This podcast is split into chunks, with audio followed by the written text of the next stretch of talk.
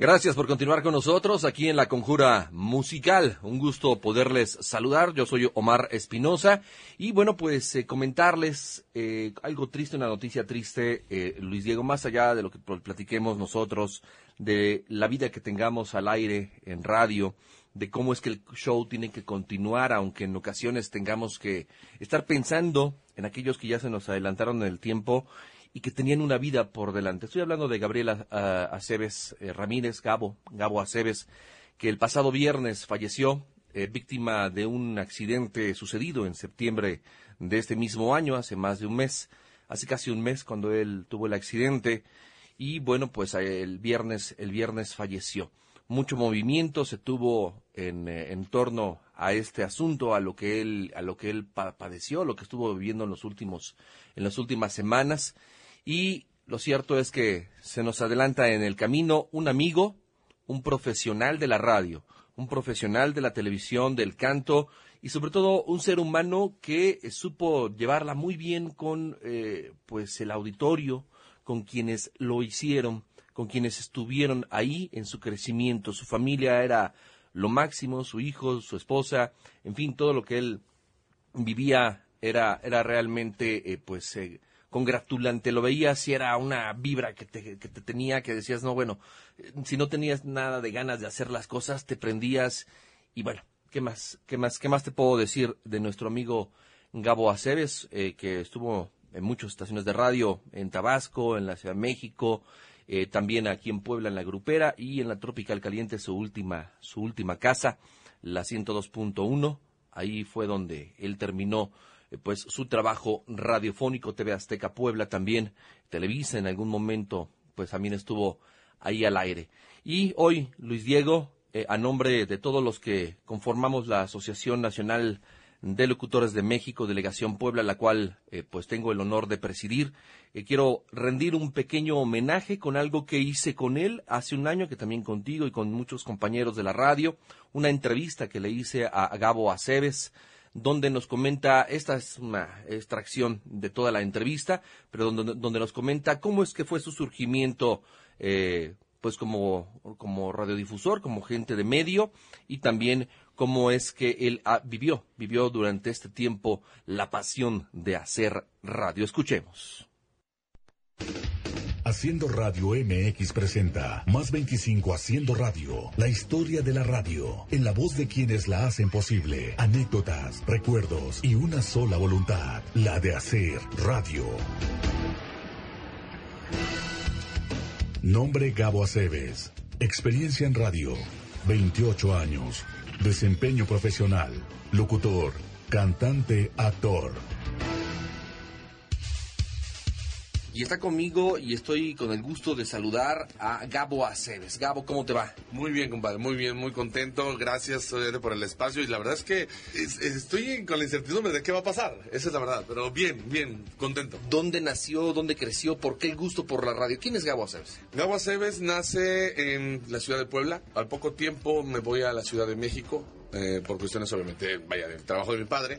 Estamos hablando que a los, al año Estoy ya viviendo en la Ciudad de México, allá vivo 19 años, toda mi escolaridad, hasta la universidad. Pero en ese lapso, el gusto por la música siempre ha existido, ya que, bueno, Abelardo Ramírez, el dueño y el líder de los Abelardos, este, es mi tío, es hermano de mamá, y me gusta mucho la música por ese lado. Entonces empezamos a participar con él en diferentes agrupaciones desde que estaba en la J. Cervantes, después los Abelardos ya en forma en el 89. De ahí se da la oportunidad de que en las eh, diferentes estaciones de radio donde íbamos de, para entrevistas, pues le decían a Abelardo, préstame al chamaco, ¿no? Préstame al niño para que me grabe algunas cosas. Entonces, pues desde los 3, 4 años estoy en esto. Por ahí del 98, 99, ya es cuando empezamos ya la parte ya profesional, por así decirlo. Eh, desde Cadena Raza en la Ciudad de México Después de ahí nos trasladamos a Puebla a vivir. Yo empiezo la carrera de comunicación en la Ciudad de México, en la Universidad Intercontinental, sin despegarme de lo que es la música. Continúo la carrera aquí en Lopaep, pero siempre he tenido así como que, dice mi mamá que tengo chilino en el fundillo, porque realmente ando, ando de aquí para allá y de allá para acá. Entonces no me estoy quieto. Por lo tanto, empecé directamente ya a meterme a estaciones de radio aquí en Puebla. Y hubo un congreso, me acuerdo perfectamente. De repente eh, se para un gran amigo, yo digo que es el, mi jefe, Paco Correa Solís, que es obviamente ahorita él está en Villahermosa. Dice, te espero. Y a partir de ahí Gracias a Dios, a partir de ahí ya... Entonces tú empezaste en Radio Lobo. Ya en forma sí. El 90.1. Así es, así es. En Radio Lobo te estoy hablando de la época del 93, aquí en Puebla. Digo, ya habíamos hecho cosas en México. De ahí se empieza a dar ya el, camino. digo, imagínate, de, 93 a 98 pasamos por Radio Lobo. Después de ahí nos fuimos a Vox FM, a Top, Top 98.7. Después de ahí se convierte en Vox, Vox FM, el mismo equipo. O sea, eso fue cambio nada más de nombre. Y después de ahí me dice Paco, vámonos a Villahermosa. Dije, va, órale, sin pensarlo. Estuve allá año y medio. Yo siempre he dicho que Villahermosa tiene un maravilloso, es un lugar hermoso para vivir. ¿Y para hacer radio? No sé si revolucionamos la forma de hacer radio o qué, o qué pasó, pero sí te puedo decir que en plena, nos tocaba el carnaval, por ejemplo, ¿no? el carnaval de Villahermosa, la feria. Y yo, sorpresa, de repente pues llegábamos y armábamos la fiesta. Entonces era de llegar nosotros a hacer controles remotos y pues agarrar la fiesta y agarrábamos a las embajadoras y nos metíamos hasta los camerinos con ellas, las veíamos ahí en traje de baño, en, cambiándose y y eso era lo que estábamos haciendo, vivir la radio precisamente, hacerla viva, hacerla viva desde el lugar. Entonces, que eso no lo hacía mucho allá. Entonces empezamos a hacer vestidos para estaciones de radio, pues a fin de cuentas te empiezas a relacionar mucho con. Entonces hicimos para Guadalajara, hicimos para Monterrey y es la primera vez cuando surge la grupera que yo hago el vestido. Yo produzco el vestido de la grupera, el de arranque. Y de ahí, pues obviamente al, al año este, ya es cuando me integro a. Y te conviertes en uno de los locutores íconos de la grupera. En 2002 y te conviertes en ícono de la, de la, de la grupera. Te voy a ser honesto y espero no suene de, ay no, man. Pero no lo, no sé. ¿Nunca perdiste el piso? ¿Nunca has perdido el piso? Sí, claro, cuando estaba con los abrazos. Porque era, eh, era trabajar viernes, sábado, domingo, lunes, llegaba yo el martes nada más. Yo hablaba con los maestros, por ejemplo, en la universidad, y les dije, ¿sabes qué? Mira, yo me dedico a esto. Entonces, échame la mano. Pierdes el piso porque empiezas a ganar dinero. Ahí fue cuando perdí el piso, cuando mi madre me dice, sabes que mira, aquí no me vale madre si eres, este, seas quien seas, o sea, pero aquí vienes y tienes tu cama y arreglas tu cuarto. Vida y pasión. Entonces, dije, hey, yo soy el Gabo. O sea, no, o sea, el que sale en la, en la, novela de como en el cine, en el que salió con la novela con Lucía Méndez, el que salió con, es el que pisó el Auditorio Nacional. Dices, dice, sí, me da muchísimo gusto y bravo, mijito, sí, pero aquí eres mi hijo, entonces te chingas. Literal. entonces llegó el momento en que ahí fue cuando perdí el piso. Pero cuando entro a la radio, es una magia tan bonita, ¿no? Esa es la magia, la imaginación, el, viajar simplemente cerrando los ojos, el, transmitirle tu alegría, tu tristeza, el que te vuelves cómplice de la gente. Entonces, cuando llego a la grupera, pues ya traigo esa escuela. Y pues soy yo. ¿Cuántos años estuviste ahí? Nueve. ¿Y por qué te saliste y, te fuiste a la Tropical? La verdad, por eh, crecimiento, crecimiento personal, profesional, y, y creo que no fue este, mala decisión. La verdad es que le agradezco infinitamente a la grupera porque a fin de cuentas somos honestos y realistas. Hay que ser agradecido. Y en este momento yo te puedo decir que la grupera hizo el personaje de Gabo Aceves. Ahí surgió el personaje de Gabo Aceves la verdad. O sea, sí te puedo decir que esa es, esa es la, eh, la verdad. De aquí ya en la, en la tropical venimos a como a detallarlo, como a, y obviamente tener más contacto con la banda, ¿no? ¿Qué le dirías o qué, qué es lo que quieres decir finalmente en esta entrevista? Mira, a los chavos, sigan sus sueños. Los sueños se cumplen, que se los digo yo, neta. No se queden en la zona de confort.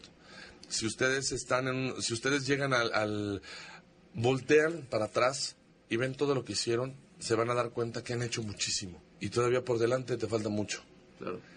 Eh, una frase que escribí en una publicación que me gustó muchísimo que fue la imaginación hasta dónde llega, hasta dónde llega tu imaginación, hasta allá pueden llegar tus metas. Excelente. Pues con esa frase nos quedamos, Gabo. Te agradezco muchísimo. Nuevamente, no se ve, pero te doy la mano. Y te agradezco mucho participar en este proyecto. Muchas gracias, Marcillo. En serio, la verdad es que, que Dios te bendiga. Y pues vamos a darle. Y aquí el chiste es sumar, sumar, hacer alianzas. Es época de hacer alianzas para poder salir adelante. Y esto obviamente te va a dar un reconocimiento de alma. Y en serio, no es por nada. Y lo llevo, o lo trato de llevar todos los días a cabo. Actitud. Actitud. Yo creo que si tú traes una actitud positiva todos los días de tu vida, vas a tener éxito en la vida. Si te levantas con de malas, si te levantas mentando madres, vas a tener un día espantoso. Entonces, chavos, neta, puro para adelante. Así es. Pues ya está. Gracias. Gracias, mi No, gracias.